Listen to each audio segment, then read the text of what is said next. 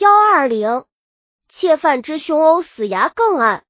河南淇县在清时属卫辉府管辖，这个地方多盗贼，故官府对该地区管理也特别严。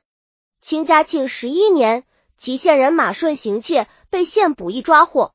马顺此人个子不高，较胖，天眼睛，说话有些结巴，头发本来较黑，但却长了许多白毛，故村里人都叫他杂毛。也有叫他胖子的。马顺在七八岁时就有小偷小摸的习气，常常偷窃邻居的盆呀、缸呀、磨刀石呀等等。邻里人告诉他的家长或兄姐，他们不但不教训孩子，反而与邻里架。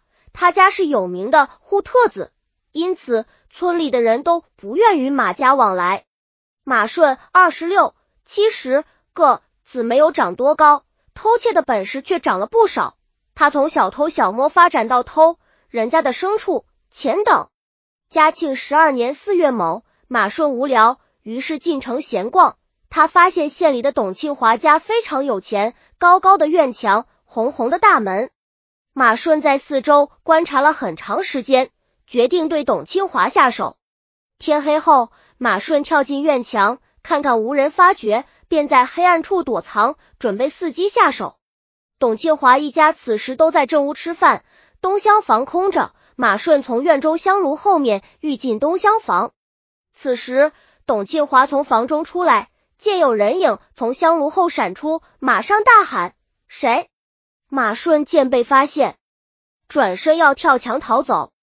董庆华招呼家人抓贼，于是董家七八个人跑出来，将马顺围了起来。马顺进来时跳墙较容易，因为墙外地面较高，容易上；但从墙里往外跳就困难了。马顺只是搬窃贼，没有什么功夫，因此他从墙内往外跳没有成功，被董庆华抓获。董庆华将马顺绑捆起来，准备第二日送官。恰在此时，县巡一时天才和吴桂林来董庆华家，董庆华便将马顺交石天才。石天才声称另有他事，便让吴桂林将马顺押往县衙。马顺之兄马妮子听说弟弟被抓，十分焦急，怎样才能让县里释放马顺呢？马妮子想起县巡役时，天才与自己已曾有过来往。那年时，天才到马妮子家这一带抓逃犯，由于天热，再加上跑了一段路，又累又热，便到马妮子家休息。自此，二人熟悉起来。马妮子想。此事找石天才帮忙，他一定会答应。马妮子找到石天才，告知马顺被抓，问怎样才能将马顺释放。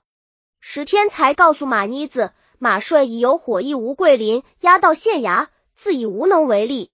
马妮子见势无望，只好走了。后马妮子得知马顺被董庆华抓获后，交给了石天才，是石天才让吴桂林押往县衙的。马妮子很恼怒，认为石天才不讲交情，决心要报复他。第二日傍晚，马妮子守候在石天才回家的路边，待石天才出现时，马妮子突然跳出。石天才吃了一惊，问道：“马兄，你在这儿干签吗？签什么？等你呀！”石天才，你他妈的好狠呀！当时抓获我弟弟时，为什么不帮忙？你却让那姓吴的给送官府？马妮子质问道。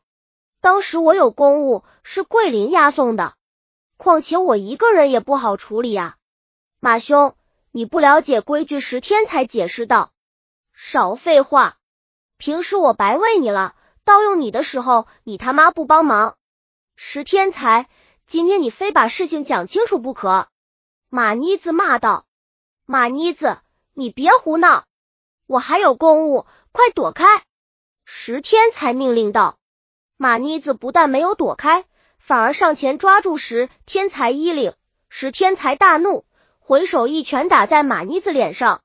马妮子起身冲向石天才，二人滚打在起。